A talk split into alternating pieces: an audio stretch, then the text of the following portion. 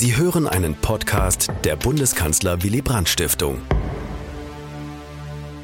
Meine Damen und Herren, liebe Studentinnen und Studenten, vielen Dank für die Einladung, vielen Dank für die freundlichen Worte. Äh, also eines äh, möchte ich doch wenigstens kurz korrigieren. Ich war nicht im Krieg mit Willy Brandt. Ich habe, wie bitte? Konflikt, ach so, ja, das war ich mit ihm, aber äh, ähm, die, sozusagen der Akt der Nicht-Wiederwahl in die Grundwertekommission, man wird ja nicht rausgeschmissen, sondern man wird nicht wieder reingewählt. Und das ist die Sache des Vorstands, äh, ist nicht bewirkt worden durch Willy Brandt, Richard Löwenthal und Willy Brandt waren dagegen, dass ich rauskam, sondern es war eine Kombination von Peter Glotz, der Arbeitsgemeinschaft sozialdemokratischer Frauen und den Jungsozialisten. Und das erinnert an die, diejenigen, die schon älter sind, an die Konstellationen, die damals so waren. Ähm, es ist jetzt nichts, was mich äh, noch plagt. Damals hat es mich geplagt, muss ich gestehen. Aber ich sage dann jetzt heute auch häufig, äh, man muss nur alt genug werden, dann renkt sich das alles wieder irgendwie ein. Äh, und wer mich sehr, sehr berührt hat, war Peter Glotz, der in späteren Jahren immer wieder auf diese Frage zurückgekommen ist und äh, noch 14 Tage vor seinem Tod in einem Editorial von Neue Gesellschaft Frankfurter Hefte äh, eine Art Laudatio auf mich geschrieben hat. Das hat mich wirklich sehr, sehr berührt, weil ich meine, er ist einfach ein praktischer Politiker gewesen und sich dann doch darüber so viele Gedanken zu machen. Vorher hatte er das auch schon getan. Das habe ich ihm ursprünglich gar nicht zugetraut. Wir sind immer ein bisschen frotzelnd miteinander umgegangen, aber da habe ich äh, zusätzlich großen Respekt bekommen. Ja, also das Thema, das hier heute gestellt ist und wo ja offensichtlich man sieht, dass mehrere Hüte äh, zusammengepackt werden müssen und sollen und die sind ja auch inhaltlich äh, zusammenpackbar. Aber das Thema hat mir etwas äh, zu schaffen gemacht, denn eigentlich äh, wenn man jetzt kein spezieller Staatsforscher ist, und das bin ich nicht, was soll man dann jetzt aktuell über den Staat groß sagen? Der Staat, von dem wissen wir alle was. Die einen finden ihn doof, die anderen finden ihn nötig, die Dritten finden ihn äh, ausufernd, die Vierten finden ihn äh, zusammengespart. Das sind alles Sachen, die man sich immer wieder anhören kann und über die man nachdenken kann. Und dazu nun etwas Systematisches zu sagen, was in irgendeiner Weise äh, Worth is thinking, also darüber nachzudenken. Das ist gar nicht so einfach. Sie, ihr, ihr werdet sehen, Sie werden sehen, mal gucken, ob wenigstens das rauskommt, dass äh, sich die Zuhörerinnen und Zuhörer nicht langweilen. Das ist ja immer mein oberstes Ziel. Äh, ich habe schon in der Schule meine Lehrer daraufhin eingeschätzt, ob ich mich bei ihnen langweile und auf die Uhr gucke oder nicht. Die, wo ich, mich am, wo ich am wenigsten auf die Uhr geguckt habe, die fand ich in der Regel am besten. Wir haben aktuell eine große Übereinstimmung. Ich will, erst, äh, will das, damit Sie wissen, was auf Sie zukommt. Also eine gewisse Einleitung, wie sich das gehört. Dann möchte ich einen Teil äh, bringen über den Staat in seinen Funktionen unter der gegenwärtigen Bedingungen von Krisen und Zuspitzungen.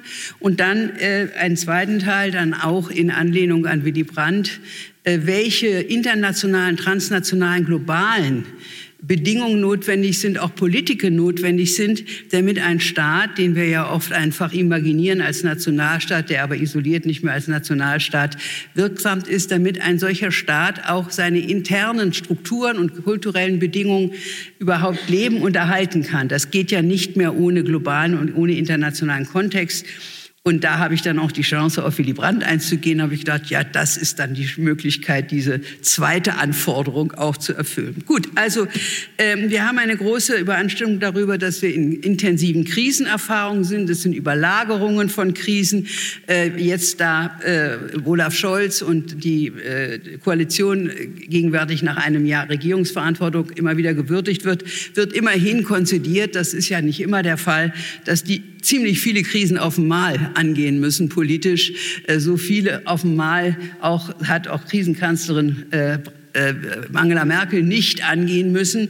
Und dieses Übereinander einmal von akuten Krisen, dann aber auch, also ich muss sie nicht nennen, dann aber auch längerfristigen Herausforderungen, vor allem demografischer Wandel, Digitalisierung, technologischer Wandel und schließlich auch flächendeckenden sozialen Verwerfungen, ähm, an, an die Unterschiede zwischen Arm und Reich haben doch zu einer großen äh, Verunsicherung geführt bei vielen Menschen, und ich glaube, Buchtitel verkaufen sich jetzt gut, wenn sie den Namen Zuversicht haben. Also wir sind nicht, strotzen nicht gerade in der Gesellschaft vor Zuversicht in der Gegenwart. Hat vielleicht auch was damit zu tun, dass der Zugang zu Religion und Glauben vielleicht im Rheinland nicht, aber im fernen äh, säkularen Berlin äh, noch etwas schwieriger geworden ist, als er vielleicht schon war. Hintergrund sind die großen Diskrepanzen. Ich muss sie nicht nennen, aber auch die Diskrepanzen der massiven Ungerechtigkeitserfahrungen, äh, auch dessen, was wir akut erleben. Und da ist ja die Bundesregierung ganz beachtlich, dass sie jetzt plötzlich einfach die Preise äh, äh so deckeln will, dass äh, die nicht mehr gesteigert werden können. Also die Erfahrung von Krisengewinnlern, die natürlich aufreizen und provozieren. Äh, große Erwartungen sind nun plötzlich an den Staat, um materielle, aber auch soziale und vielleicht auch psychische äh, Sicherheit zu finden. Sicherheit ist das große Wort und die deutliche Abkehr von der, von der vorherrschenden Meinung, der Grundstimmung in den letzten Jahrzehnten, spätestens seit den 80er Jahren, äh, dass man sich, dass, dass der Staat eigentlich reduziert werden soll, dass er eine unproduktive Belastung ist und sowas alles, die ist offenkundig. Die Praxis damals dessen, was ich jetzt etwas verkürzt Neoliberalismus nenne, mit Milton Friedman, war ja, den Staat abzubauen. Die Überlegung war, um der Freiheit willen, um der Effizienz willen auch, muss man staatliche Aufgaben so weit wie möglich reduzieren und stattdessen dem Wettbewerb auf dem Markt überlassen, um die wirtschaftliche Produktivität zu steigern, sozusagen in einer äh, neuen Version von Godesberg, so wenig Staat wie möglich. Dagegen äh, kam dann die einschneidende Erfahrung von Corona. Der Staat sollte möglichst schnell und effektiv unser Leben, unsere Wirtschaft, unser Geld vor der Pandemie schützen, aber dabei nicht unsere individuelle Freiheit einschränken. Also man, man hat ja Anforderungen, nicht wahr? Und ob es da interne vielleicht gewisse Spannungsverhältnisse oder Widersprüche gab, war dann nicht unbedingt immer Gegenstand der öffentlichen Diskussion. Es äh, gibt dann eine weitere, so von tapferen Demokraten in die Gegend gesprochene Parole, die heißt, der Staat sind doch wir.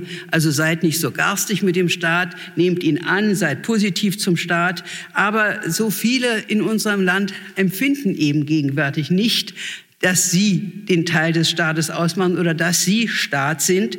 Und die Frage wird sein, was man dagegen gegebenenfalls tun kann. Aber vorerst vorab, was erwarten wir vom Staat und was kann er leisten? Und noch davor, woran denken wir eigentlich bei dem Begriff Staat? Ich glaube, spontan denken wir an den Nationalstaat immer noch, wie er in der europäischen Neuzeit, 15., 16. Jahrhundert entstanden ist und sich über das 19. und 20. Jahrhundert, Sie sehen, ich springe ganz schnell, zum Wohlfahrts- und Sozialstaat weiterentwickelt hat. Und im 21. Jahrhundert wurde er dann theoretisch und auch vielfach praktisch von den Anhängern eben einer sehr äh, neoliberalen Position, Milton Friedman, vom Ordoliberalismus der deutschen Prägung eigentlich nicht ganz so sehr, aber doch auch zum Teil in seinen Funktionen zugunsten der ökonomischen Produktivität und des Gewinns wieder eingeschränkt.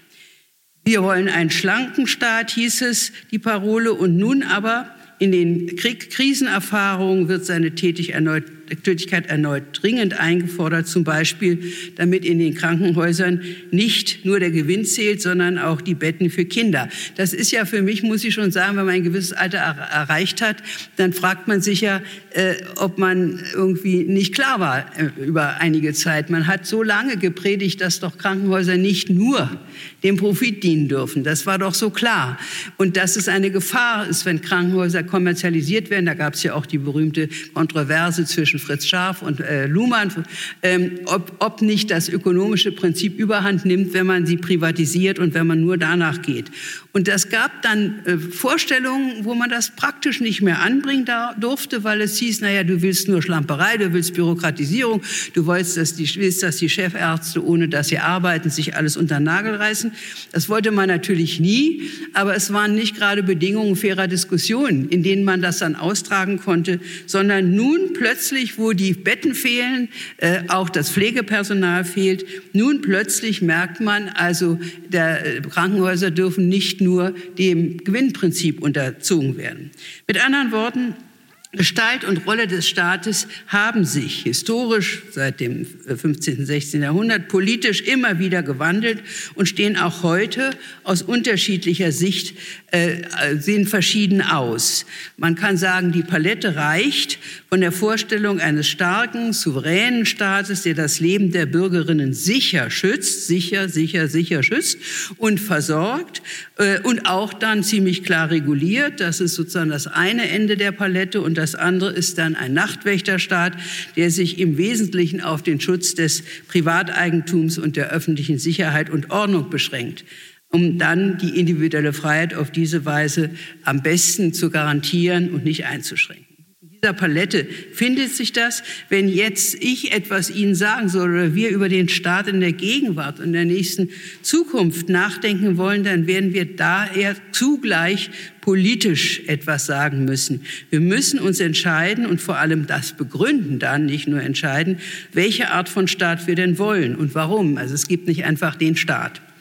Das gilt, das will ich im Folgenden versuchen. Damit gehe ich der Frage nach, welche Funktion unser demokratischer Staat heute äh, vor allem in den überlagernden Krisen ausüben muss, damit die Bürgerinnen sich nicht enttäuscht abwenden. Grundlegend ist dabei die Erwartung, dass der Staat Freiheit und Sicherheit, das sind die Kernelemente, gewährleisten muss. In diesem Sinne gehen wir aus vom demokratischen Staat, wie auch immer er im Einzelnen dann institutionell verfasst ist.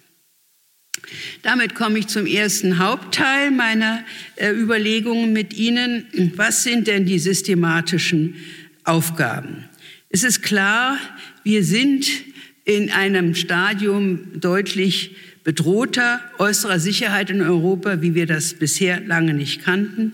Wir haben die Notwendigkeit, die Wohlstands- und auch die Behauptungssituation im internationalen Licht, die Aufgabe neu zu denken. Wir müssen plötzlich wieder äh, an Aufgaben der auch äußeren Sicherheit denken, die wir schon lange dachten, in Europa geklärt zu haben.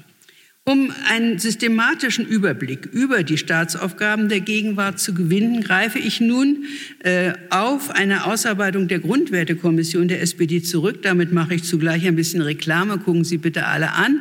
Äh, SPD Grundwertekommission, da gibt es viele interessante Papiere. Also darauf, über die wir dort, wir haben über diese Frage ausführlich äh, diskutiert. Und zwar vor dem Hintergrund intensiver Krisenerfahrungen, von denen ich eben eingangs sprach. Und wir haben der Notwendigkeit einer tiefen Veränderung, einer Transformation von Gesellschaft, Wirklichkeit bis hin in die politische Kultur gleichsam nachgedacht. Wir haben darüber nachgedacht. Diese Transformation, die kein schönes Wort ist, wo wir uns auch immer überlegen, ob wir da nicht doch etwas weniger Technisches oder Liebloses oder so finden könnten. Aber diese Umwandlung ist der Hintergrund. Sie steht an, um den Herausforderungen von Klimaschutz, Digitalisierung, Krieg, Globalisierung gerecht zu werden und daraus dann auch die folgenden Verunsicherungen, die daraus folgenden Verunsicherungen der Bürgerinnen und Bürger, und zwar gemeinsam mit ihnen anzugehen. Und das ist dann auch schon eine äh, wichtige Weichenstellung für mich, ähm, wenn von Sicherheit von der Aufgabe des Staates die Rede ist, die Sicherheit zu, äh, sich zu gewähren, dann soll das nicht heißen, dass ich einer Vollkaskoversicherung gleichsam durch den Staat das Wort rede. Denn gemeinsam heißt, dass wir da alle gemeinsam dran gehen und dass wir auch äh, gemeinsam diese Aufgaben äh, und die staatliche Organisation in einer Anstrengung, die uns alle geht, dass wir der nur gemeinsam gerecht werden können. Äh, man verwendet in diesem Zusammenhang oft das Wort Resilienz. Ich habe ja immer so meine Skepsis, wenn plötzlich ein Wort so en mode kommt und keiner weiß ganz genau, was es heißt. Es gibt noch so ein paar andere solche Wörter, die ich versuche zu vermeiden. Also zum Beispiel sage ich nie Dialektik, weil ich nie weiß, was heißt das außer hin und her. Aber so ist das auch mit, der Wort, mit dem Wort der Resilienz. Also gut, äh, dass man widerständig ist. Ähm, ich glaube aber, der Gedanke, der dahinter ist, ist, dass gerade bei dem Begriff der Sicherheit die Sicherheit nicht dadurch in einem gesellschaftlichen Kontext verstärkt wird, dass alle zu behüteten Kaninchen werden, sondern dass wir uns alle auch selbst so stärken, dass wir aus eigener Kraft und nicht nur durch äh, die Schirmtätigkeit des Staates uns einigermaßen sicher fühlen. Und das heißt natürlich auch, jeder, der Kinder erzogen hat, weiß das, dass äh, nur Kinder, die auch in der Lage sind, Herausforderungen eigenständig zu begegnen, einigermaßen sicher werden. Wenn sie nur auf Anweisung oder nur äh, sozusagen unter dem ständigen Mutter- oder Vaterschutz tätig sind, dann ist das nicht so sehr was mit der Sicherheit. Also es gehört die eigene Sicherheit und die Sicherheit von außen dazu.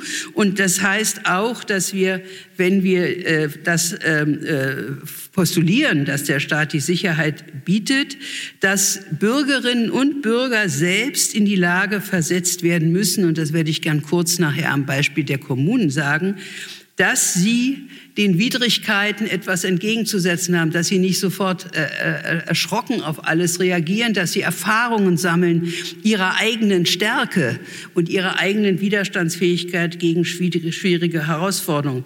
Das heißt jetzt aber nicht, dass ich äh, wieder aufwärme diesen Begriff der Selbstverantwortung, der im Neoliberalismus sehr en vogue war und der ein Widerspruch in sich ist. Denn natürlich, jedes Verantwortungsverständnis setzt Selbstverantwortung voraus. Da sollte es aber heißen, jetzt erwartet nicht mehr so viel vom Staat, macht es alleine.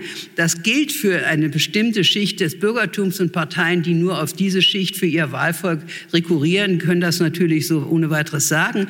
Aber es gibt eben auch, das wissen wir inzwischen, viele, die das aus verschiedenen Situationen nicht so ohne weiteres können und die Balance jetzt das Empowerment, wie man im Angelsächsischen sagt, von denen, die nicht mehr sich kümmern, die sich die abschalten, wie man das Empowerment hinbekommt, ohne sie zu betütern, wie meine Tochter sagen würde, also ohne sie nun immerfort nur ähm, äh, zu schonen, äh, herauszufordern und zugleich aber auch äh, ein Weg zu ermöglichen, dass sie das machen können und dass sie sich selbst dabei engagieren können und sich selbst stärken können. Das ist eine große Kunst. Das ist auch nicht ein für alle Mal ähm, gesichert, aber ich sehe dies als die notwendige Linie an. Wir haben das jetzt bei der äh, Diskussion über äh, das Bürgergeld ja erlebt, da kamen wieder diese typischen Spaltungen auf, dass die einen sagten, ja, die Menschen sind eigentlich faul und man muss ihnen anständig in den Hintern treten und dann werden sie auch was tun. Und alle, die sich genauer empirisch mit solchen Fragen befassen, wissen, dass es solche faulen Menschen gibt, wie überall im Leben, aber dass das nicht die entscheidende Klientel sozusagen ist, mit denen man sich befassen muss, wenn Menschen aus der Welt gefallen, sozusagen aus, rausgefallen sind aus der Arbeitswelt. Ich habe übrigens, ich habe ein Spezialverhältnis zu einem Taxifahrer, der zur AfD gehört. Der fährt mich oft entweder zum Bahnhof Spandau oder auch zum Flughafen. Und er kommt aus einer alten sozialdemokratischen Familie. Er ist sehr freundlich und sehr nett und auch sehr hilfsbereit und mag mich und muss mich auch immer gegen seine AfD-Leute verteidigen, weil die mich natürlich unerträglich finden. Und ich merke bei dieser, dieser Person, äh, wie man eigentlich an viele von die, denen rankommen könnte, wenn man sie erstmal einfach, nicht die Funktionäre, nicht die Höckers, aber wenn man äh, sie versucht einzubeziehen in konstruktive Arbeiten, in konstruktive Verantwortungsübernahme. Und der hat plötzlich beschrieben, äh, weil er war früher nicht so sehr für Arbeitslose und alle diese Seiten, die waren eigentlich eher asozial, aber er hat plötzlich beschrieben, wie es ihm ergangen ist, weil er während der Pandemie, Pandemie nicht viel zu tun hatte. Und dann musste er, äh, konnte er nicht so Taxi fahren den ganzen Tag, aber er wollte irgendwie A, seine Frau davon verschonen, dass er dauernd zu Hause hockte, B, wollte er Struktur reinbringen in seinen Tag. Und plötzlich sagte er mir heute Morgen, also ich kann Ihnen gar nicht sagen, wie gefährlich das ist, wenn man da nicht so eine Struktur hat, wie man da ganz schnell abrutscht in eine äh, Unfähigkeit oder eine Hilflosigkeit und dann auch nicht mehr die Energie aufbringt, was zu machen. habe ich gesagt, sehen Sie, man muss nur genug Erfahrung machen, dann versteht man andere Leute auch besser. Äh, das, das Papier der Grundwertekommission Staat in der Transformation wurde auch während des Debattencamps Anfang November vorgestellt. Und der Titel folgt der Logik, dass aus den eben genannten Herausforderungen und um die Ziele für eine nachhaltige Entwicklung zu erreichen, die die Vereinten Nationen 2015 beschlossen haben, für die Definition von Staatsaufgaben wichtige Folgerungen zu ziehen sind berichte jetzt daher nicht aus einem Handbuch über Staatsaufgaben, die man im Lexikon, wie gesagt, finden kann und die es immer schon gegeben hat, sondern ich spitze die Definition vor dem Hintergrund der aktuellen Krisenerfahrungen und Aufgaben zu. Das Papier nennt fünf wichtige Staatsaufgaben, die nachhaltige staatliche Politik erfüllen muss, damit die folgenden Generationen so gut wie möglich in die Lage versetzt werden, ihr Leben frei, gerecht und solidarisch zu gestalten. Das ist ja der eigentliche Kern des Begriffs der Nachhaltigkeit.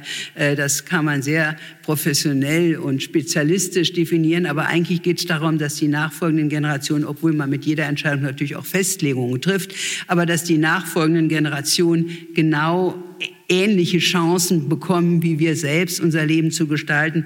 Ganz genau kann das nicht sein, aber das ist schon wichtig. Also diese fünf Funktionen sind einmal der investierende Staat, dann der schützende Staat, der souveräne Staat, der arbeitende Staat und der demokratische Staat im engeren Sinne.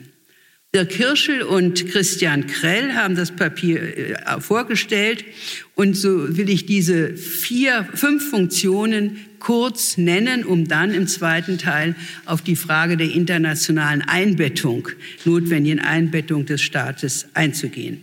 Nach Jahren, in denen sich eben unter neoliberalen Vorzeichen der Staat aus der Wirtschaft heraushalten und deren Entwicklung den Marktkräften überlassen sollte, haben nun die Erfahrungen mit der Pandemie und mit der Zerstörung der Umwelt, des Klimas die Dringlichkeit gezeigt, dass langfristige Entwicklungen der Daseinsvorsorge, aber auch eben der Infrastruktur, der Sicherheit und des Klimas richtungweisende und finanziell umfangreiche Investitionen erfordern.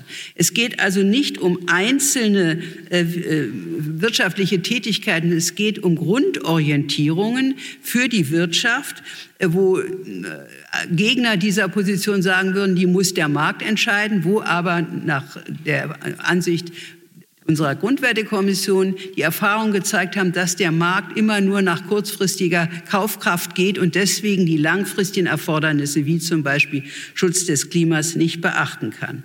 Solche Investitionen rentieren sich am Anfang nicht und müssen daher vom Staat initiiert werden, damit die private Wirtschaft sich dann auf die neue Entwicklung einstellt. Die Grundlage und die, der Auswahl solcher Investitionen ist ausdrücklich nicht ökonomisch, sondern politisch. Es sind politische Entscheidungen, die dem zugrunde liegen und die natürlich auch umstritten sein können. Das ist klar. Die vielfach die Infrastruktur des Staates als Voraussetzung erfolgreichen wirtschaftlichen Handelns bieten sollen. Also die ursprüngliche Idee, Rückzug des Staates und überlasst die Wirtschaft dem privaten Markt, damit sie effizient ist und damit nicht irgendwelche bürokratischen Hindernisse aufgebaut werden, ist gegenwärtig. Und ich glaube, dass das auch längerfristig notwendig ist, dem gewichen, dass wir uns als Gesellschaft, als Demokratie Gedanken machen müssen über die langfristigen Herausforderungen und Notwendigkeiten.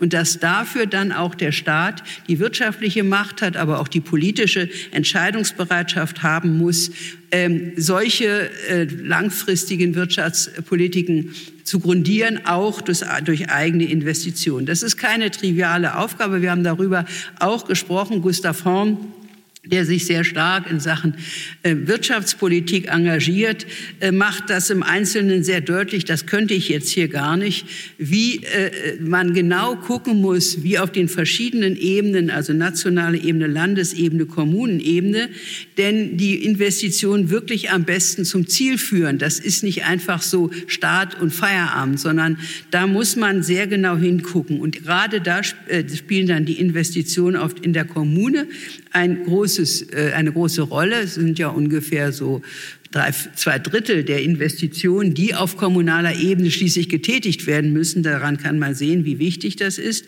Und, ähm, aber man kann, aber der Staat kann sich vor dieser Frage nicht drücken, muss sich zugleich vielfach, aber auch, und das muss man auch zugleich sehen, an Vorgaben der Europäischen Union, also bestimmte Subventionen dürfen nicht sein und so weiter, der EU halten. Da ist also der nationale Staat als Tätigkeitsfeld ähm, ähm, im Land und in der Kommune äh, tätig. Also es gibt diese drei Ebenen auf jeden Fall, ist aber immer auch in europäisches Recht eingebunden. Man spricht hier auch in diesem Zusammenhang mit dem investierenden Staat von sogenannten innovativen Missionen, die da erfüllt werden müssen, da man nicht immer dasselbe machen muss, da man aber auch Menschen motivieren muss, sich zu bestimmten Neuerungen äh, zu bekennen und sie voranzubringen. Wobei die Frage ist, ob die nicht, die Bürgerinnen und Bürger selbst schon eigentlich viel mehr auf diesem Trip sind und man sie nicht viel mehr auch gewähren lassen müsste. Das ist eine meiner meiner Überlegungen oder ihnen die Chance bieten müsste, natürlich reflektiert und wirklich gut partizipatorisch organisiert, ihre eigene Energie der Innovation äh, mit einsetzen zu können. Das ist ja eine marxisch gesprochen Produktivkraft, wenn wir den schon mal heute erwähnt haben. Also das sind äh, äh Innovationen, die nötig sind, damit der demokratische Staat auch seine Glaubwürdigkeit der Sorge im weiteren Sinne erfüllen kann. Und hier tut sich sowohl eine, die Notwendigkeit auf, mit der organisierten Zivilgesellschaft als auch mit Unternehmen zusammenzuarbeiten. Ganz zum Schluss komme ich noch mal auf den sogenannten Multi-Stakeholder-Ansatz zurück. Das ist einer, von dem ich sehr viel halte, als, Grund, als begleitende Willensbildung, nicht als Ersatz für äh, die Wahlen in der Demokratie.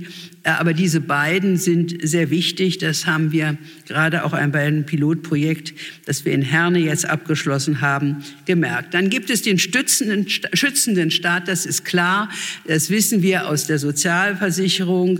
Äh, je mehr die Diskrepanzen in der Gesellschaft sind, desto mehr ist da an Verpflichtung notwendig. Und äh, deswegen ist es notwendig, auch in den Primäreinkommen Ausgleiche zu schaffen. Das hat auch oder Scholz immer wieder gesagt, darauf hingewiesen, weil sonst zu viel kompensiert werden muss. Und wenn gar in der Klimapolitik oder in der Energiepolitik die starken sozialen Kompen äh, Diskrepanzen kompensiert werden müssen, dann werden diese Einzelpolitiken wie Klimapolitik und andere völlig überfrachtet mit Dingen, die sie eigentlich gar nicht alleine leisten können. Also man kann nicht äh, Sozialpolitik über Energiepolitik machen, sondern man muss eigentlich Sozialpolitik machen, sodass dann in der Energiepolitik die Diskrepanzen nicht mehr so äh, äh, schlagen.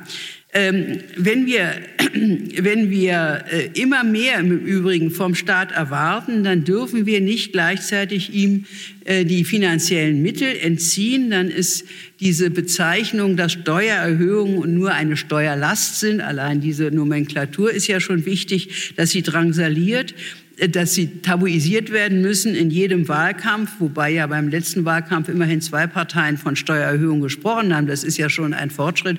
Aber ich glaube, hier ist auch ein Zeichen, dass wir auf die Dauer den Staat nicht ohne eine politisch reife Gesellschaft denken können, die auch bereit ist, einzusehen, was wir brauchen. Das können nicht einzelne Politikerinnen und Politiker gegen den Staat machen. Also Steuererhöhungen sind oder ein vernünftiges, ausgleichendes Steuergesetz, das ist natürlich eine sehr dornige Sache, da traue ich mich auch nicht im Einzelnen ran. Aber dass da äh, nicht schon wieder mit jeder Krise, die, die sowieso schon so viel haben, noch mal was dazu gewinnen, das kommt einem ja schon geradezu abstrus vor und da muss doch was gleichsam dagegen zu machen sein, so meine ich. So. Der stützende Staat muss natürlich äh, auch im Bereich der inneren Sicherheit äh, da sein, also nicht nur für die soziale Sicherheit. Und er muss mehr und mehr äh, neben der Schutz vor Kriminalität auch Natur, gegen Naturkatastrophen schützen. Naturschutz, Natur, also Katastrophenschutz wird mehr und mehr, das merkt man, wenn man sich damit befasst, zu einem wesentlichen Punkt. Hier im Rheinland ist ja alles, was da passiert ist, mit dem Ahrtal ganz nah. Ähm, da sind sicher organisatorische Sachen spielen eine Rolle, aber man ist wohl gar nicht, also auch im Nachhinein, man muss natürlich viel präventiv machen, aber man ist auch im Nachhinein äh, erst äh, klüger geworden über viele äh, nicht gut organisierte Abläufe, die man eben ändern muss, um äh, in der akuten Krise weiterzukommen. Es gibt den souveränen Staat, das ist die dritte Definition, äh, die eigentlich besonders heikel ist, weil eben in einer Welt der gegenseitigen Abhängigkeit, der Interdependenz man von einer staatlichen Souveränität, wie es der, im klassischen Staat des 17., 18. Jahrhunderts zu denken war, nicht mehr sprechen kann. Wir sind einfach voneinander abhängig und worauf es ankommt, ist, diese Souveränitätsfrage politisch so zu gestalten, dass man immer in einer Balance ist zwischen einer Unabhängigkeit von anderen, aber auch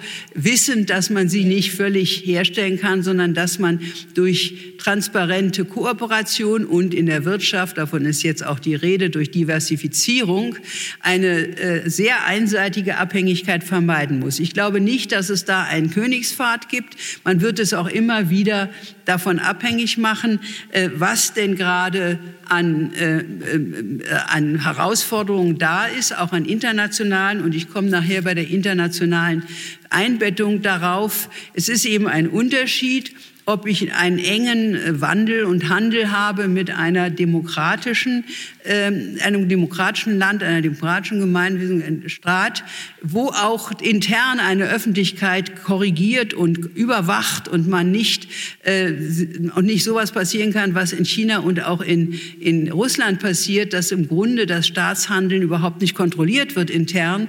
Das ist ein Unterschied zu dem, dass man eben auch, dass auch selbst zu dem äh, von Trump ähm, äh, bedrohten äh, Staat äh, Demokratie Amerika, wo eben sich doch zeigt, dass sich dann wiederum Widerstandskräfte herausbilden und möglicherweise die, die Mauer gezogen wird dadurch, dass er mit seinen Kandidaten die Wahl verliert. Und das ist immer die beste Münze. Wenn man die Wahl verliert und die Macht verliert, ist das beste Argument dafür, diese Person nicht weiter zu fördern. Aber das ist natürlich sehr banal. Aber es ist so. Und das heißt ja, dass die, die sich gegen die Wahl sträuben, das hört man auch von denen, die in Amerika leben und das analysieren, dass äh, doch ein größerer Teil der Gesellschaft inzwischen die Nase voll hat vor diesen extremistischen, äh, äh, überzogenen, verlogenen äh, Angriffen, was eine gewisse Resistenz der äh, amerikanischen Gesellschaft bei aller Spaltung, bei allen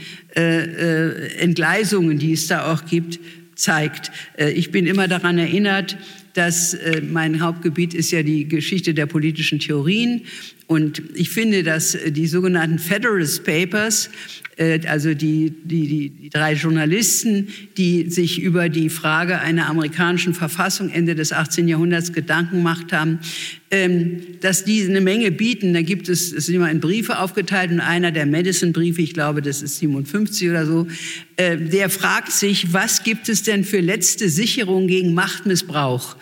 Ähm, und die große Grundfrage ist, kann man das institutionell sichern oder muss man da irgendwie auf die Haltung der Menschen zurückgreifen, das politische Kultur versus Institutionen? Und da gibt es dann diese Formulierung von Madison, dass es äh, im letzten, the last resort, it is the manly spirit of the American people. Das heißt jetzt nicht nur männlich, sondern auch vielleicht ein bisschen mannhaft, ist immer noch Gendersprache, ist egal.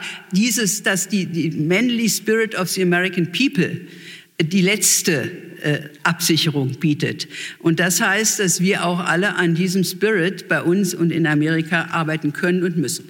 Und dann gibt es den, ähm, den arbeitenden Staat, der grob gesagt in seinen Verwaltungstätigkeiten, wo er sehr reduziert worden ist, in seinen in den ministeriellen ähm, äh, Institutionen so äh, äh, ausgestattet sein muss mit Kompetenz, aber auch mit, mit Werbe gleichsam dafür, dass was Staat dann Gemeinwohl im Unterschied zu Partikularinteressen verwirklichen soll, auch umzusetzen. Also es ist ein Unterschied, ob ein Staat sehr genau durchschaut, was in einer Bank schiefläuft oder ob äh, Staatsdiener eigentlich alle damit nichts zu tun haben und die, der ganze Grips bei den privaten Investoren ist. Dann kommt man nicht zu so einem äh, guten arbeitenden Staat. Also der ist notwendig. Wir erleben das auch bei den Erfordernissen der Bauwirtschaft. Das ist eines der Beispiele, äh, dass eben viele äh, Bauten nicht entstehen können, weil äh, die, Bauwirtschaft nicht, die Bauverwaltung nicht da ist, die das alles schnell und kompetent genug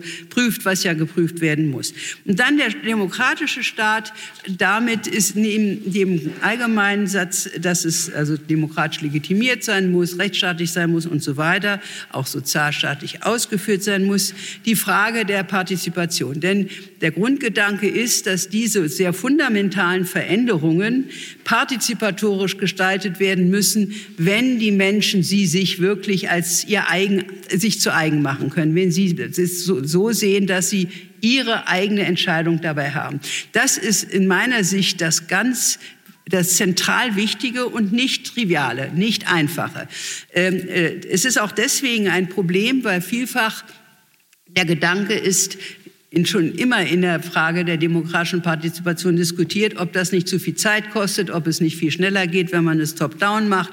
Dann hat eine kluge Instanz das erledigt und dann wird einfach ausgeführt. Aber ich glaube, da gibt es ganz viele Erfahrungen und Gründe, die da sagen, das, was man zunächst an Zeit braucht, um es gemeinsam zu besprechen und auch gemeinsam von allen Seiten zu besprechen, so dass es wirklich durchdacht ist und nicht nur ein oder zwei Aspekte, es muss gar nicht böswillig sein, äh, durchgesetzt werden, das spart man hinterher wieder ein, weil es dann besser umgesetzt werden kann.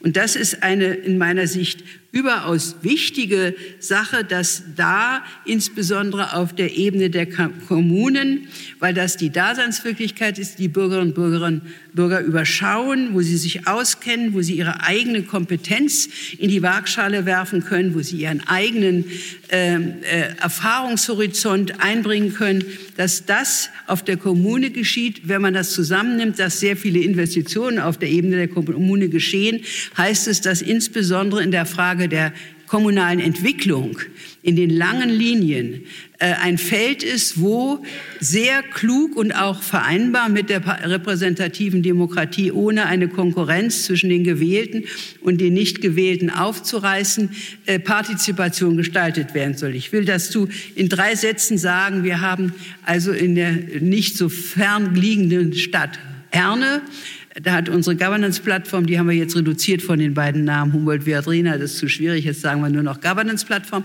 Da haben wir in vier Sitzungen, ganztägigen Sitzungen, sehr gut vorbereitet, mit einem 30-köpfigen äh, kommunalen Entwicklungsbeirat, äh, den der Oberbürgermeister vorgeschlagen hat und so eingeladen hat, ähm, ein sehr gutes, kluges Papier erarbeitet, äh, darüber, wie eine Brache, eine Industriebrache, die dort jahrelang äh, blockiert war, weil diejenigen, die die Frösche schützen wollten und diejenigen, die einen Technologiepark einrichten wollten, einfach nicht zusammen, zusammenkamen. Da haben wir in, äh, in intensiven, sehr fairen, sehr offenen Diskussionen zwischen den verschiedenen Gruppen, und da waren die Naturschützer natürlich sehr aktiv, ähm, haben wir ein Papier fertiggebracht, das am Ende alle Beteiligten von den 30 waren 24, 26 zum Schluss immer dran, alle unterschrieben haben. Und es ist kein kein äh, substanzloses Papier, es sind keine Gemeinplätze, sondern es ist sehr ausbuchstabiert, was die Grundidee sein soll, äh, wie das an Kriterien gemessen werden kann, was man an Einzelpolitiken machen kann und so weiter. Und ich muss wirklich sagen, es geht, es kostet viel Arbeit, es kostet vor allen Dingen auch eine Einstellung, die Menschen ernst zu nehmen, die da sind und auch vertrauenswürdig sich zu verhalten. Und das ist wirklich anstrengend. Da muss ich auch sagen, haben meine Mitarbeiterin und auch das Team in Herne selbst beim Oberbürgermeister angesiedelt, wirklich viel geackert, denn leicht in einer Basis von Misstrauen auf kommunaler Ebene, das gibt es ja vielfach, vor allen Dingen gegenüber der Verwaltung, entsteht dann ein erneutes Misstrauen, sobald irgendwas wieder in die alte Rille geht. Und da muss man sehr aufpassen. Aber ich kann nur sagen, diese Tätigkeit, viele Monate lang, Anfang November ist das dann beschlossen worden. Am Ende, äh, war in all den Miseren von Ukraine-Krieg und so weiter irgendwie auch eine Tröstung, weil man feststellen konnte, hier gibt es einen Bereich, der war blockiert, der war, ging nicht weiter und wir haben es gemeinsam geschafft, es hinzukriegen. Und alle haben festgestellt, dass ganz wichtige Sachen, nämlich wirklich freundlich, partnerschaftlich, respektvoll miteinander umzugehen, wertschätzend miteinander umzugehen, die halbe Miete ist. Dann kann man immer noch sagen, ob diese Frösche vielleicht als Biotope unbedingt notwendig sind oder ob man sie ersetzen kann als durch Biodiversität und ob neue wissenschaftliche Forschung, das war dann interessant, das kam aus der Naturgruppe, auch ermöglichen, bei Neubauten Biodiversität wieder anzulegen. Da gibt es ja dann plötzlich neue äh, Bereiche, wo man Kompromisse finden kann und nicht nur faule. Das ist also sehr schön. Da, glaube ich, ist Musik drin und wir hoffen, dass wir das vor allen Dingen jetzt auch mit zwei weiteren Projekten in Ostdeutschland machen können, wo wir ja zum Beispiel in Cottbus einen AfD-Anteil von über 30 Prozent bei der Bürgermeisterwahl hatten. Und ich sehe das nicht so, dass das alles ganz furchtbar schlimm ist, sondern dass man die gewinnen kann, wenn man sie nicht von vornherein alle in eine Ecke stellt, sondern wenn man versucht rauszukriegen, was ist deren Problem und natürlich auch widerspricht in dem Maße, wo es menschenfeindlich und sowas ist. So, das und jetzt kommt ein kürzerer Teil über die Frage, wie denn eine solche Idee eines Nationalstaates, der ist ja hier abstrakt beschrieben, der ist ja nicht unabhängig irgendwo auf der Erde vorhanden, wie man das denn so äh, stärken kann und erhalten und stärken kann, dass ähm, das auch im internationalen Geflecht ähm, sich durchführen kann. Es ist jetzt darauf aufmerksam gemacht worden, dass dieser Vortrag, das ist mir auch sehr eingebläut worden, habe ich auch gerne gehört, dass das also eine Willy Brandt Lecture ist und dass es auch um Willy Brandt gehen muss und dass man das auch wiedererkennen muss in dem Vortrag. Also das ist gar nicht so schwer, denn dieser Willy Brandt hat ja, war ja nicht nur ein praktischer Politiker, sondern er hatte eine Botschaft ganz stark, dass äh, mit seiner Nord-Süd-Kommission, also eben, wenn er, als er dann schon nicht mehr Bundeskanzler war, äh, dass es notwendig ist, nicht nur um Frieden, sondern auch um die Qualität von Demokratie und demokratischen Staaten zu, zu sichern, dass man eine Solidarität zwischen Nord und Süd praktizieren muss. Das ist sträflich vernachlässigt worden in den letzten 20, 30 Jahren und auch von der SPD, möchte ich mal ganz grundsätzlich sagen. Da ist wirklich die ganze Frage, äh, solange Heidi da äh, Entwicklungsministerin war, war das natürlich noch wichtig, aber danach wusste man dann schon gar nicht mehr, ob die SPD sich daran erinnert, dass ein Teil von Friedenspolitik und Sicherheitspolitik und sowas alles die Entwicklungszusammenarbeit ist. Gut, das ist also wichtig. Der Ukraine-Krieg hat uns das jetzt ganz klar vor Augen geführt, weil wir plötzlich merken, dass wir im Ukraine-Krieg, sei es zum Beispiel um die Frage der Weizenlieferung, aber überhaupt irgendwie eventuell einen Weg zu finden, diesen Irrsinn zu stoppen, dass wir da angewiesen sind auf viele Länder im äh, globalen Süden, die keineswegs von vornherein auf unserer Seite stehen, die aber auch nicht von vornherein gegen uns stehen, aber die ihre Erfahrung auch nicht guter Art in Afrika gemacht haben mit einem arroganten Norden bis in die heutige Zeit, der vor allen Dingen in seiner Flüchtlingspolitik, Migrationspolitik, was da die EU gemacht hat, ist, finde ich, schändlich. Immer eigentlich nur die amerikanischen, äh, den amerikanischen Kontinent äh, praktisch instrumentalisiert hat, damit die die Grenzen hochziehen und die Geflüchteten nicht zu uns kommen. Ich sage das so hart und es könnte auf Sie sehr schwarz-weiß klingen, aber ich glaube, es gibt gute Gründe, das so hart anzuklagen und die Kurzsichtigkeit vor allen Dingen anzuklagen. Äh, die jetzige Innenministerin Faeser versucht das sehr anders, im Unterschied zum Innenminister Seehofer und auch im Unterschied zu äh, Angela Merkel, die da in dieser Sache keineswegs so engagiert war, wie das zurzeit immer noch äh, propagiert wird. Generell kann man sagen, dass der Staat seine Bürger nur sichern und schützen kann, dass die innerstaatliche Freiheit äh, nur erhalten werden kann, wenn dieser Nationalis äh, Nationalstaat, nicht nur dieser Deutsche jetzt zum Beispiel, auch die anderen, auf diese Qualitäten intern gucken, sondern wenn wir zugleich weltweit für diese Werte eintreten und auch andere Länder darin stärken können, dass sie das machen können. Wenn die afrikanischen äh, Staaten immer wieder diesen Begriff auf Augenhöhe hören, aber ganz genau merken, dass die Interessenlage eigentlich eine ganz andere ist und auch die Orientierung der Politik, dann kann man das vergessen. Es ist auch nicht so, dass, äh, dass es nicht korrupte afrikanische Regierungen gibt, das ist auch ganz klar.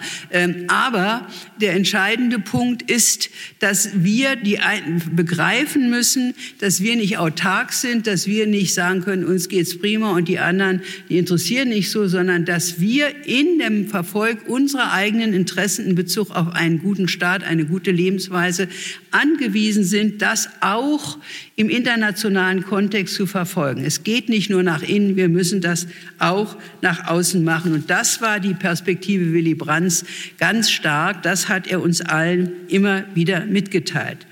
Ähm, wir haben in Deutschland vor Putins kriminellem Angriff auf die Ukraine vor allem an, unserer, an, Deut, an unseren deutschen Staat gedacht, allenfalls an Europa, aber nicht an die Staaten in Afrika, Asien und Lateinamerika. Da gab es Geschäftsinteressen. Und wenn ich mir bedenke, dass die deutsch brasilianischen Unternehmen und auch die deutsch-brasilianische Handelskammer vor den Wahlen weil es dem Unternehmen gut tat, für Bolsonaro sich ausgesprochen hat, da kann ich nur sagen, wie viel Borniertheit gibt es denn? Äh, das ist äh, selbst nur, wenn man nur denkt, wie es denn weitergeht mit diesem Urwald, was damit abgeholzt wird, da, dann schneidet man sich sozusagen die eigene Basis ab. Das alles sind solche provinziellen auch systematisch provinziellen, also ökonomisch provinziellen Vorstellungen, dass das äh, dem Staat mit seinen Aufgaben, wie wir sie eben kurz genannt haben, völlig zuwider ist und ihm den Boden unter den Füßen entzieht. Wenn wir nicht weltweit zu rechtlich und friedlich geregelten Verhältnissen kommen, werden wir sie auch intern in unserem Staat nicht sichern können. Die verallgemeinernde Forderung heißt also, der deutsche Staat und überhaupt die demokratischen Staaten der Gegenwart können ihre Aufgaben nicht als isolierte erfüllen. Das haben wir in Deutschland lange nicht beachtet und gedacht, wir brauchen die anderen nicht. Inzwischen sind die demokratischen Staaten weltweit in die Minderheit geraten. Das muss man sich ganz klar machen. Wir sind nicht mehr die Mehrheit. Nur in der Einbettung in eine überzeugt demokratische EU und in freiwilliger Solidarität und Kooperation mit demokratischen Verbündeten weltweit haben wir die Chance für einen demokratischen nationalen Staat. Das hat auch Willy Brandt sehr deutlich gemacht. Dabei heißt es nicht, dass wir nur mit lupenreinen äh, Demokratien kooperieren können, sondern das ist ja auch eine sehr gute Strategie, die Olaf Scholz, dem immer vorgeworfen wird, dass er nur im Klein-Klein ist. Der ist keineswegs nur im Klein-Klein, er kann es nur nicht so zündend erzählen in der Öffentlichkeit, aber er hat durchaus weiter äh, zu, äh, denkt durchaus in großen und historischen und globalen Zusammenhängen und er hat das ja schon mit Afrika und auch mit Asien angefangen. Ähm, es ist wichtig auch, dass wir äh, dabei bedenken, dass die Wirtschaft nur gut funktioniert, wenn wir unsere eigene, wenn wir diese Balance, von der ich vorhin schon gesprochen habe, von Souveränität und Kooperation halten. Äh, das wird jetzt überall diskutiert. Wie machen wir das mit Russland? Wie machen wir das mit China? Wie machen wir das mit diesen halbdemokratischen Staaten? Was da in, in, in äh, Südafrika passiert, ist ja auch nicht immer das Gelbe vom Ei. Das muss man alles sehen. Man muss nicht blauäugig sein, um eine solche Strategie zu verfolgen, die da heißt, ist, wir müssen versuchen, so viele äh, Kooperationen, und zwar auch echte und nicht einfach interessenmäßig instrumentalisierte Kooperationen mit den Ländern des globalen Südens und auch Ostasien äh, zu haben, wie möglich um uns auch darüber zu verständigen, was unsere Interessen sind, auch was deren Interessen sind, um das auch zu verstehen und nicht nur einfach unsere Bilder davon zu haben, um unseren Staat, so wie wir ihn jetzt eben beschrieben haben, ähm, äh, stärken und äh, äh weiterentwickeln zu können. Wir brauchen eine ein Völkerrecht, eine Anerkennung des Rechts. Wir brauchen das, was man immer regelbasierte Weltordnung nennt. Das ist so ein bisschen so ein Wort, wo ich immer zusammenzucke, weil das wirkt so wie Mensch, ärgere dich nicht, solche Regeln. Das ist es ja nicht. Es sind ja schon auch Regeln, die nicht nur Regeln sind, sondern auch auf ähm, ähm, substanzielle Werte und, und Menschenrechte und sowas zurückgehen. Ähm, aber es gibt natürlich trotzdem auch, wenn es um die internationale Sicherung der ökonomischen Situation von Staaten geht, auch durchaus andere Demokratien, wie zum Beispiel die USA, mit denen wir nicht immer interessenmäßig und sonst einer Meinung sind. Akut ist das sehr deutlich, weil das, was Biden gemacht hat mit seinem Inflation Reduction Act, einerseits für die Klimapolitik sehr gut ist und eigentlich auch dafür sehr gut ist, seine Wirtschaft anzukurbeln, damit Trump da nicht zu viele Punkte machen kann. Aber es ist eine protektionistische Politik de facto. Und das, da geht es dann eben darum, dass wir auch im internationalen Bereich, aber da kann man appellieren im Unterschied zu Putin, äh, gemeinsamen Nenner findet und auch die Einsicht, an die Einsicht appelliert, dass der Schutz der heimischen Wirtschaft, wir alle wollen dann auch immer Industriepolitik machen, ist ja eigentlich auch immer was Protektionistisches, äh, dass dieser Schutz wichtig ist, aber dass wir ihn nicht so zerstören dürfen, dass eine faire, ein Level Playing Field, eine faire äh, weltwirtschaftliche Wir äh, Konkurrenz, die gehört ja dahin, nicht mehr stattfinden kann. Also hier müssen wir auch ähm, mit unseren, mit demokratischen Partnern, auf die es uns ankommen muss, ähm, äh, gut zusammenkommen. Wir haben übrigens in der Grundwertekommission ein Papier geschrieben, nach langen, heftigen Diskussionen im, äh, im April veröffentlicht. Das lege ich Ihnen auch allen ans Herz. Das heißt, wofür steht der Westen? Es ging darum, nach dem Abzug von Af Afghanistan zu gucken, ist das jetzt alles für die Tonne oder gibt es was im Westen, was uns weiter bindet und verbindet? trotz aller Widersprüche, trotz Kolonialismus, trotz offenen Augen gegenüber dem, was da alles äh, widersprüchlich geschehen ist. Und wir sind da dazu gekommen, dass es das gibt, aber nicht jetzt geografisch einfach, sondern überall dort, wo die Governance-Form und die Werte des Westens praktiziert werden, ist gleichsam diese Kultur, die eben nicht nur individuell ethische, sondern auch politische Kultur ist des Westens, ähm, wird sie praktiziert und dort, äh, dafür stehen wir auch ein. Und das ist eine äh, sehr wichtige Sache und deswegen äh, glaube ich, ist es ähm, sehr notwendig, ähm, innerhalb des Westens die Schwierigkeiten zu sehen, auch Konflikte einzugehen. Und wir haben jetzt gerade gemerkt, also wer ja da immer etwas konfliktfreudig ist, ist Macron. Äh, und er scheint ja nicht ganz erfolglos gewesen zu sein mit seinen Positionen gegenüber Joe Biden, äh, dass er sich sagt, also pass mal auf, du willst Industriepolitik machen, ich will auch Industriepolitik machen, müssen wir uns irgendwie einigen. Natürlich ist ein kleineres Land, dieses Frankreich, und es ist ein großes Land, die USA. Aber es gibt gemeinsame Interessen. Und der Unterschied, äh, auch auch in unserer Formulierung ist, dass wir jetzt nicht in der Grundwertekommission von einer Allianz von Demokratien sprechen. Das könnte einen etwas exklusiven Charakter haben und dass dann nur so die wirklich to total gut oder keine Demokratie funktioniert ja wirklich so richtig gut, aber äh, nur die sicheren Demokratien zusammennehmen, während wir von einer Kooperation von Demokratien sprechen. Das ist offener und da können wir so viel wie möglich einladen, ohne dass wir unsere unsere Maßstäbe aufgeben.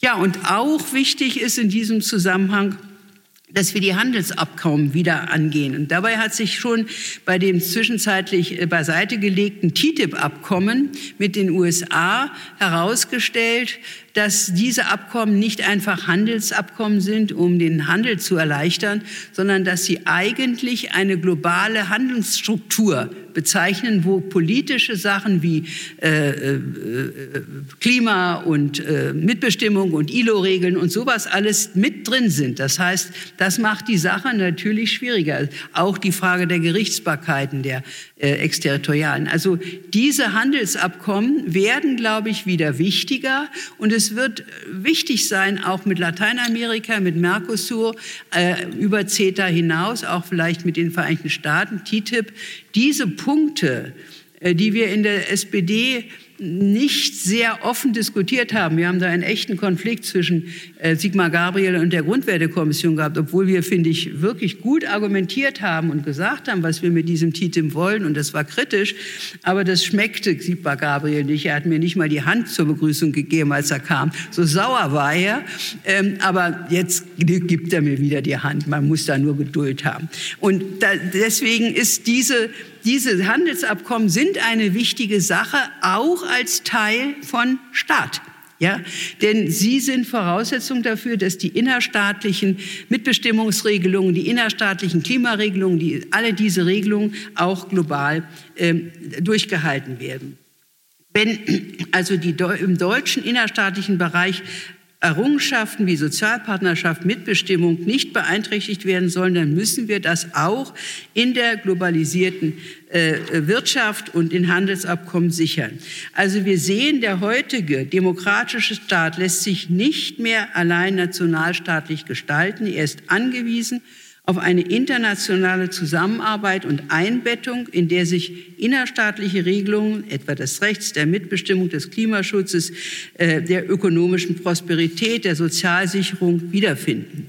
Die aktuell wichtigste äh, Leitlinie gegenwärtigen und zukünftiger Politik sind die ebenfalls von Willy Brandt, aber auch natürlich Grohalem Brundtmann, Brundtland äh, formulierten äh, nachhaltig, also Ziele nachhaltiger Entwicklung, an denen sich auch heute äh, sehr viele und zunehmend viele auch im ganz dezentralen Bereich in der in Kommunen ausrichten. Man kann ja einerseits sagen, solche modischen Formulierungen wie Nachhaltigkeit, die noch dazu rein formal sind, sind eigentlich taugen nichts. Aber ich bin da anderer Meinung. Es sind Referenzbegriffe, die man ausfüllen muss, aber die immerhin so weit anerkannt sind, dass man dann auch darüber streiten kann, was gehört denn dazu. Man hat eine gemeinsame Basis und das ist eine ganze Menge wert. Also deswegen glaube ich, dass die Staatsdefinition innerstaatlich und international sich durchaus an diese Nachhaltigkeitsziele äh, äh, binden sollte und dass die Zusammenarbeit zwischen den Staaten ebenso wie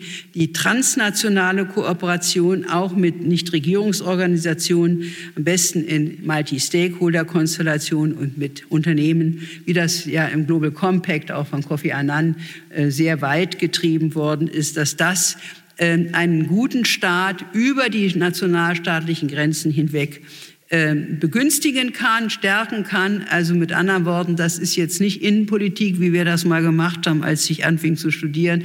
Da hieß es Innenpolitik, Außenpolitik und vielleicht auch noch vergleichende Lehre. Das ist nicht mehr. Dann müssen wir immerfort Innen- und Außenpolitik und auch gesellschaftliche Akteure und äh, öffentlich legitimierte Akteure zusammen sehen. Ist ein bisschen weniger übersichtlich, aber dafür realitätstüchtiger. Und das muss man dann schon das Opfer bringen, da ein bisschen mehr äh, nach nachzudenken und es sich unbequem zu machen. Staat spielt heute auf verschiedenen Ebenen, spielt sich auf verschiedenen Ebenen ab, auf denen wir die wir, äh, also auf denen, die wir gewohnt sind, auf den nationalen Parlamente und Regierung, aber auch mit zunehmender Bedeutung auf der Ebene der Länder und der Kommunen. Nicht rechtlich bis jetzt, aber das ist etwas, was faktisch das Theater ist und da müssen wir auch ran. Zugleich aber gibt es transnationale Kooperationen und Netzwerke, die zur Stabilisierung demokratischer Staaten immer unverzichtbarer werden. Öffentliche Güter und öffentliche Verantwortung werden immer wichtiger. Zu ihnen müssen und können alle Bürgerinnen und Bürger ihren Beitrag leisten, damit sie gelingen. Davon, so meine ich, hängen, hängen, hängen Frieden und Entwicklung ab, auf die alle Menschen guten Willens, so viel an vorweihnachtlichem Appell soll schon sein, doch bauen. Schönen Dank.